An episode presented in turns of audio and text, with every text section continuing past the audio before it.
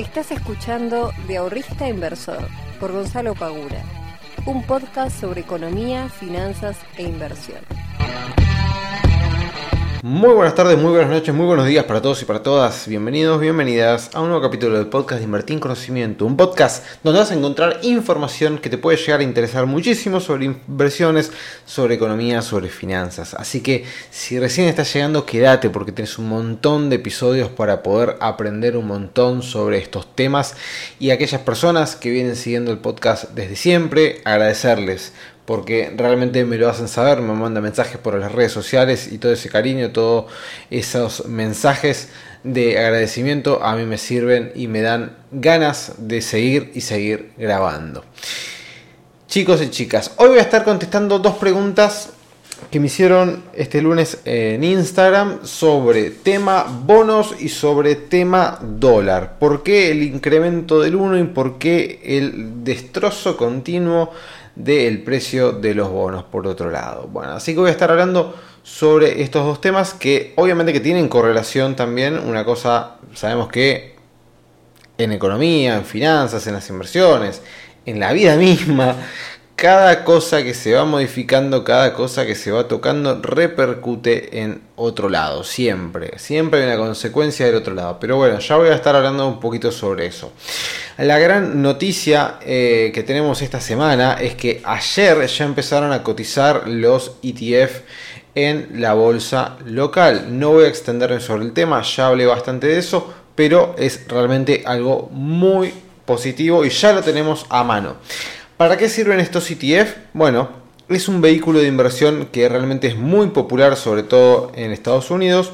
La gran mayoría de las personas invierten en ellos y básicamente funcionan como un fondo común de inversión, pero que cotizan en la bolsa como lo hacen, por ejemplo, las acciones. Y nosotros a través de un broker local ahora vamos a poder invertir con nuestros pesos, esto no es un, detalle menor, con nuestros pesos vamos a poder comprar CDRs de ETF. Así que si ustedes entran, por ejemplo, ahora a su broker y van a la sección de los CDRs, van a encontrar, aparte de los típicos CDRs que tenemos siempre, los de Apple, Microsoft, etc., vamos a encontrar también los CDRs de los ETF. Por ejemplo, del Standard Poor's, el Nasdaq, el, Don Jones, etc. Si quieren, entren a, mi Instagram o búsquenlo, si quieren, googleenlo. Y ahí van a encontrar el listado de los 9 ETF que salieron a cotizar ayer en la bolsa local eh, y los rendimientos que obtuvieron durante el 2021. Si quieren hacer algún análisis un poquito más detallado, un poquito más minucioso, fíjense los rendimientos de los años también, de los últimos 5 años, por ejemplo, para ver cuáles fueron los rendimientos. Obviamente que esto no garantiza que en este 2022 se, se, den de la misma manera, pero bueno, por lo menos para tener un pantallazo general de cuáles fueron los rendimientos o cuáles son los rendimientos que más o menos va manejando cada uno de los, de los ETF como para tener una mínima estimación, una mínima idea. Es un vehículo realmente muy bueno para aquellas personas que quieren invertir en el largo plazo, que estén planificando, por ejemplo, comprarse una vivienda al día de mañana o refaccionar una vivienda, eh, no sé, quizás el retiro también, porque no? Una persona que tiene, no sé, tiene un número cualquiera, ¿no?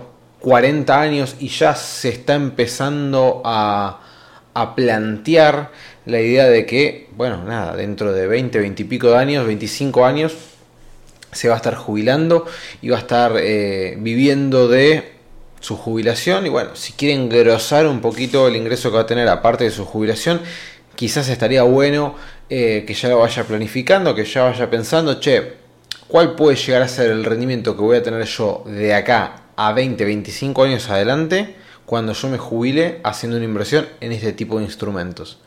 Bueno, es muy interesante hacer ese ejercicio, realmente eh, es muy esclarecedor, nos da una respuesta muy pragmática de lo que nosotros podríamos llegar a obtener. Va a diferir, obviamente, pero más o menos tener una estimación de lo que nosotros podríamos llegar a, eh, a obtener. Y nada, el día de mañana cuando te jubiles ya tenés tu jubilación y vas a tener aparte un ingreso a raíz de lo que vos hiciste con tus inversiones en estos últimos 20, 25 años, que no es poca cosa, es mucho tiempo y con ese tiempo se pueden lograr grandes resultados, no tengo ningún tipo de, dudas.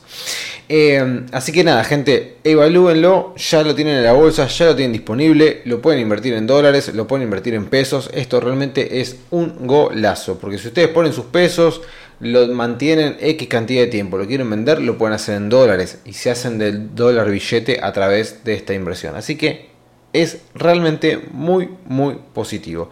Cada uno después va a evaluar a ver si eh, los riesgos asociados que tienen estos, estos instrumentos pueden llegar a entrar dentro de su cartera de inversión o no, pero ese ya es otro tema.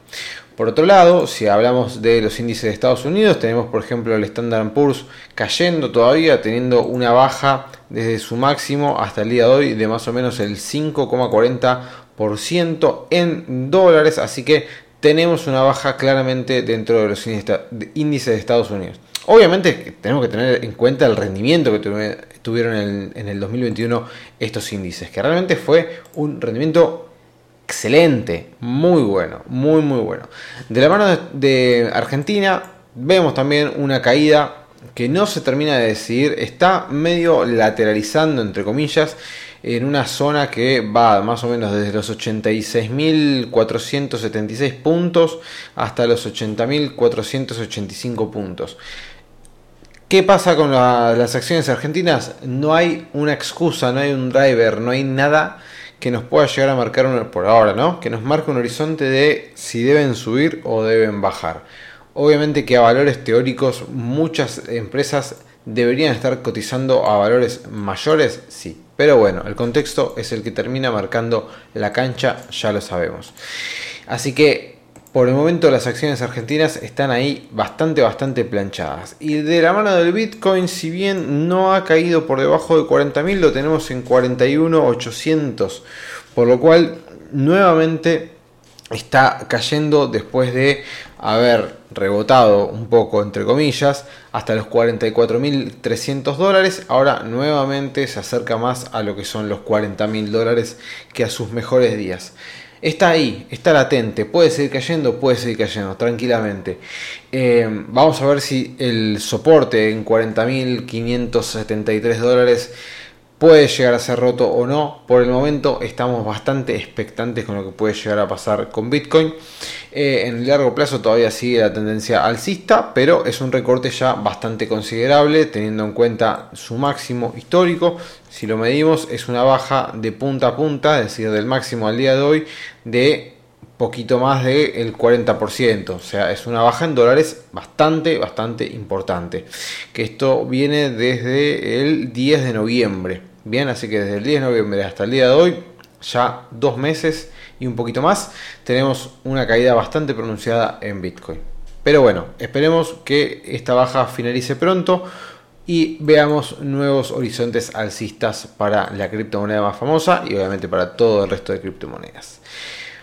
Bueno gente, vamos a hablar entonces al tema del día de hoy sobre el tema dólar y sobre el tema bonos. ¿Por cuál empezamos? Bueno, empezamos por el dólar que es nada. El caballito de batalla que toda persona termina utilizando para cubrirse de la depreciación del tipo de cambio, para cubrirse también, ¿por qué no?, de la inflación y porque es un instrumento que históricamente hemos utilizado muchísimo para poder ahorrar. Bien, ahora, ¿está subiendo? Sí, está subiendo. El otro día una persona preguntaba, che, ¿por qué sube el dólar MEP? ¿Qué está pasando con el dólar MEP que sigue subiendo y sigue subiendo? ¿Qué pasa con el blue que sube, que baja un día, sube 5? Bueno, la pregunta debería ser, quizás, ¿por qué no debería subir el dólar? ¿Por qué tendría que quedarse en estos precios? ¿Cuál sería el motivo para que el dólar se quede quieto? Si tenemos una inflación totalmente descontrolada, que para este 2022 se pronostica un 50 de vuelta de base, 50% de inflación, que ya es una locura. O sea, realmente hemos, em, acá en Argentina, sinceramente, hemos normalizado, directa o indirectamente, consciente o inconscientemente, hemos normalizado una inflación de dos dígitos, eso ya, pero de base, pero... Eh, nos hemos acostumbrado a tener una inflación del, del 40-50% por año. Es una locura. O sea, que, tu sueldo que tu dinero, que tus ahorros pierdan un 50% de poder adquisitivo en un año es una barbaridad. Y, o sea, no me puedo imaginar jamás, por ejemplo, eh, no sé, que en Uruguay haya un 50% de inflación y que el país no esté prendido llamas.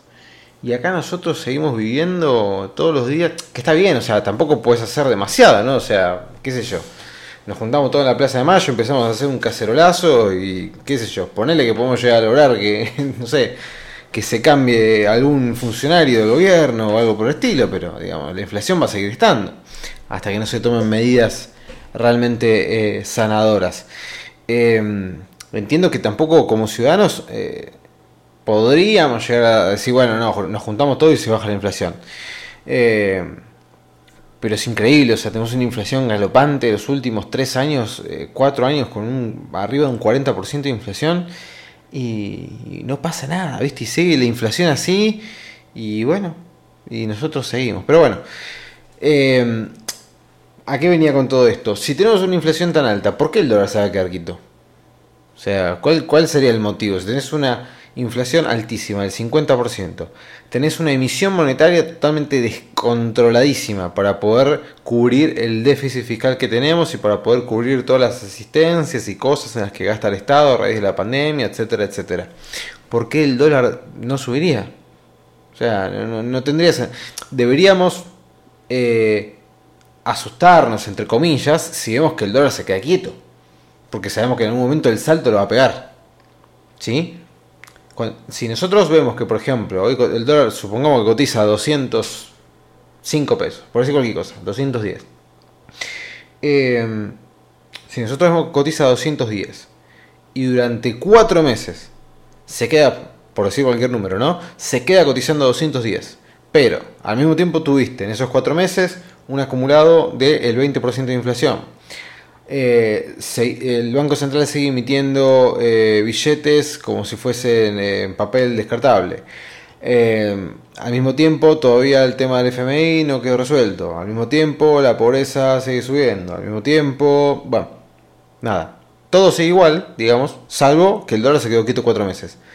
Es totalmente inviable que eso siga así. En algún momento el salto lo va a pegar, el ajuste lo va a pegar. Entonces, ¿por qué sube el dólar? Porque nada, absolutamente nada de todos los problemas que nosotros estamos teniendo a nivel económico, ¿sí? no, no, no me meto a nivel social, no, no, a nivel pura y exclusivamente económica, todos los problemas no los estamos pudiendo solucionar, lamentablemente. No se están pudiendo solucionar. Entonces, ¿por qué el dólar no subiría? si en definitiva es, es, es este, la, que, que suba el tipo de cambio no es ni más ni menos que la pérdida de valor de poder adquisitivo de nuestra moneda. Entonces, ¿por qué no subiría? Va a seguir subiendo hasta que la inflación no baje, hasta que no se solucione el problema del déficit, hasta que no se solucione el problema del FMI, hasta que no haya un... Eh, hasta que desde el pueblo argentino no querramos los pesos, el dólar va a seguir subiendo. Y esto es algo fundamental que tenemos que entender y que tenemos que saber. Porque también mucho se habla de que el problema en Argentina es el déficit fiscal, ¿no? Esta cuestión de que se gasta más de lo que eh, ingresa, ¿no? Entonces nosotros tenemos, por decir cualquier cosa, ingresan 100 pesos, pero gastamos 120, ¿no? Y así constantemente, todos los trimestres, todos los años, y ese gasto extraordinario hay que financiarlo de alguna manera. Los mercados extranjeros de deuda, obviamente que están totalmente cerrados, ¿cuál es la única posibilidad? Emitir dinero, ¿no? Mientras tanto, nosotros querramos mantener ese gasto a esos niveles. ¿no? La otra sería bajar el gasto. Pero eso ya es una decisión política. De la cual no voy a estar hablando en el día de hoy. Eh, ahora, nosotros tenemos que entender que más allá de que, obviamente, que tener un déficit fiscal siempre es una este, no es una buena noticia, ¿no? Obviamente, esto pensémoslo como una familia. Che, si una familia gasta más todos los meses lo que, lo que le ingresa, es un problema. ¿Sí? Es un problema. Ideal sería tener superávit, o sea, que ingrese más de lo que terminamos gastando. Pero bueno, em, más allá de que el déficit es un gran problema y que obviamente es a raíz de que tenemos que estar emitiendo dinero, es una de las uno de los, de los problemas que llevan a que el peso, en definitiva, termine este, perdiendo valor, que se inflen los precios, etc., hay un problema muy importante, más allá del déficit, que es que Argentina no tiene moneda. Y cuando digo que no tiene moneda, me refiero a que los pesos no los queremos ni nosotros. En Uruguay te piden 650 pesos por dólar. O sea, imagínense lo despreciada que es nuestra moneda en un país vecino, que estamos literalmente cruzando un charco, que te piden 650 pesos por un dólar. Y mientras nosotros no querramos, supongamos que Uruguay te, te pide esa cantidad de, pesos por dólar, pero bueno, supongamos que nosotros queremos nuestra moneda. Nosotros no queremos los pesos. No los queremos. Entonces, ¿qué pasa? Cuando un país no tiene moneda, cuando un país no, no, no puede invertir en esa moneda, no, las personas no quieren invertir en esa moneda, las personas no quieren ahorrar en, esa moneda, quieren ahorrar en dólares, invertir en dólares, se desprende de los mismos. Y si algo no tiene valor, ¿por qué la plata tiene valor? Acá ya me, tengo que ir tremendamente y se va a hacer muy largo el podcast, pero en definitiva pasa eso, cuando las personas no quieren algo, o sea, vos le das peso, lo llenas de pesos, no, dame dólares, yo no quiero pesos. Dame dólares, yo a mí no me interesa tener pesos, a mí me interesa tener dólares, porque yo sé que el peso se deprecia. Y esto es todo un circuito. Es una, una rueda en la cual no puedes salir.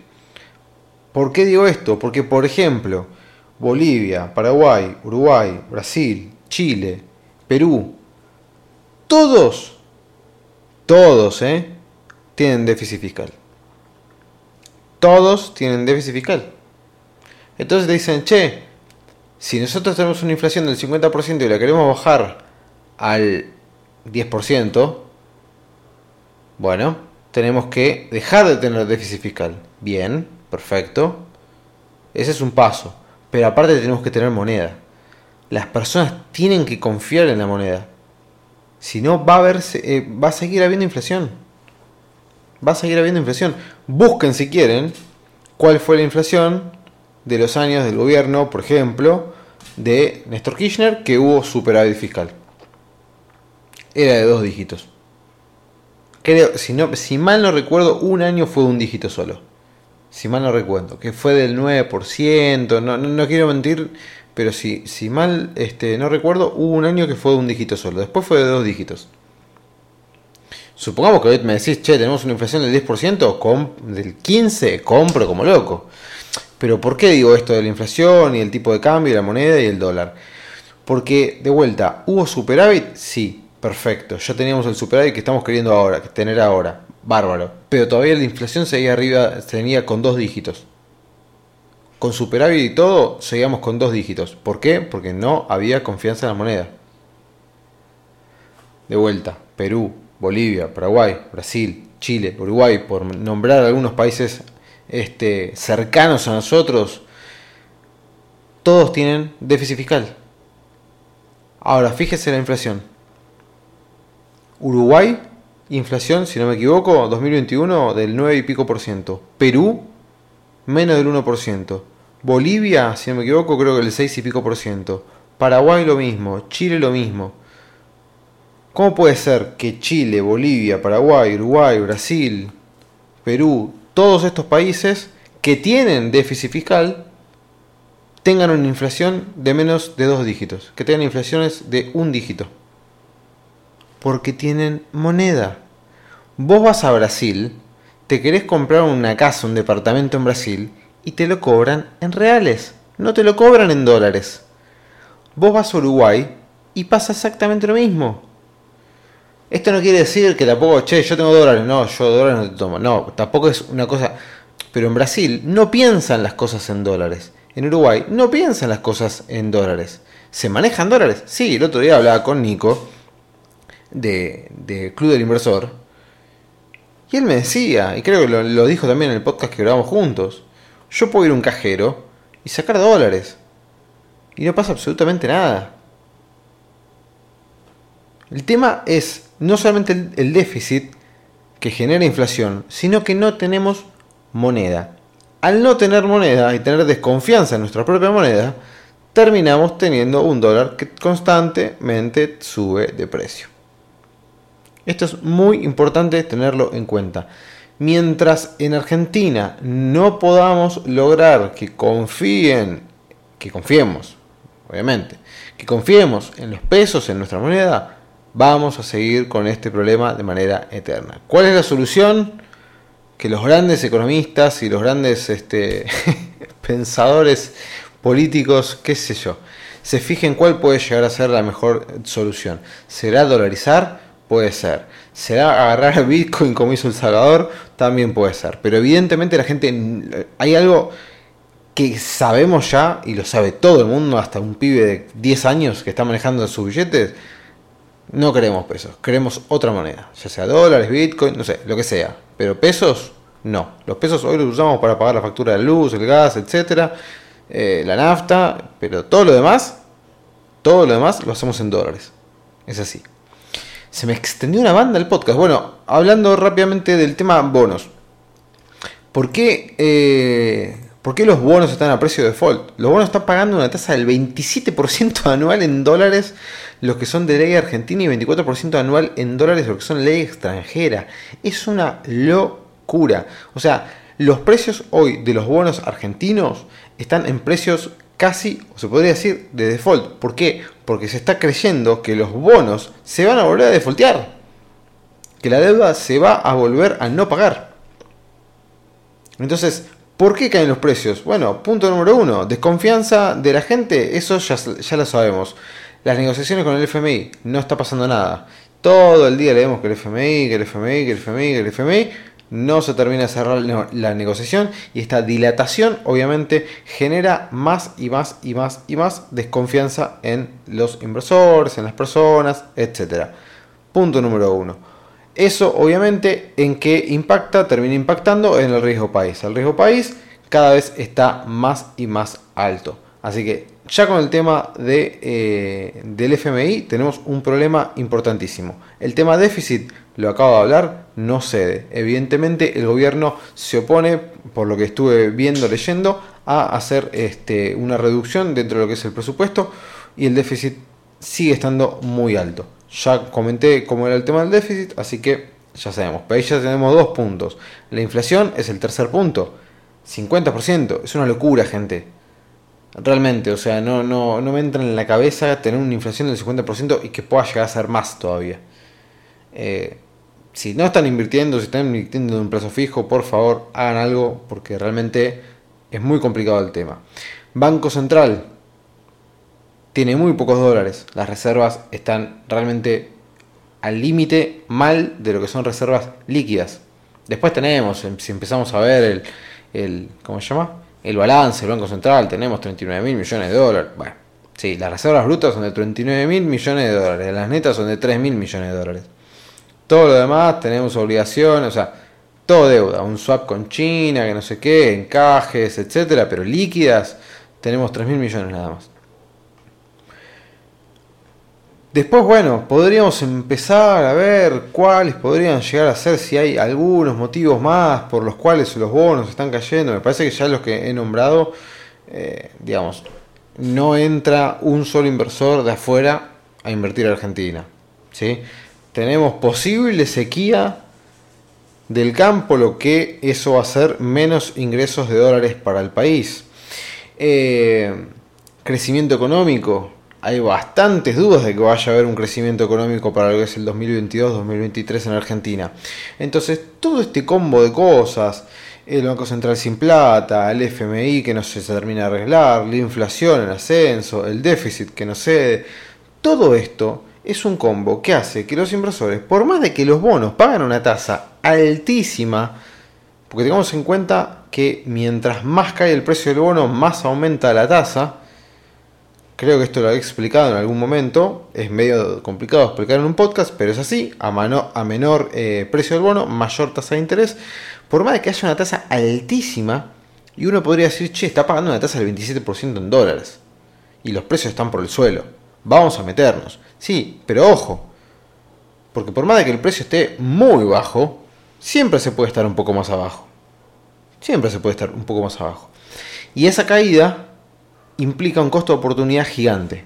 Porque ese dinero vos lo podrías haber puesto en otros activos financieros que te pueden haber dado una tasa de interés en todo ese tiempo que vos estuviste a pérdida con los bonos, apostando a una recuperación en los mismos.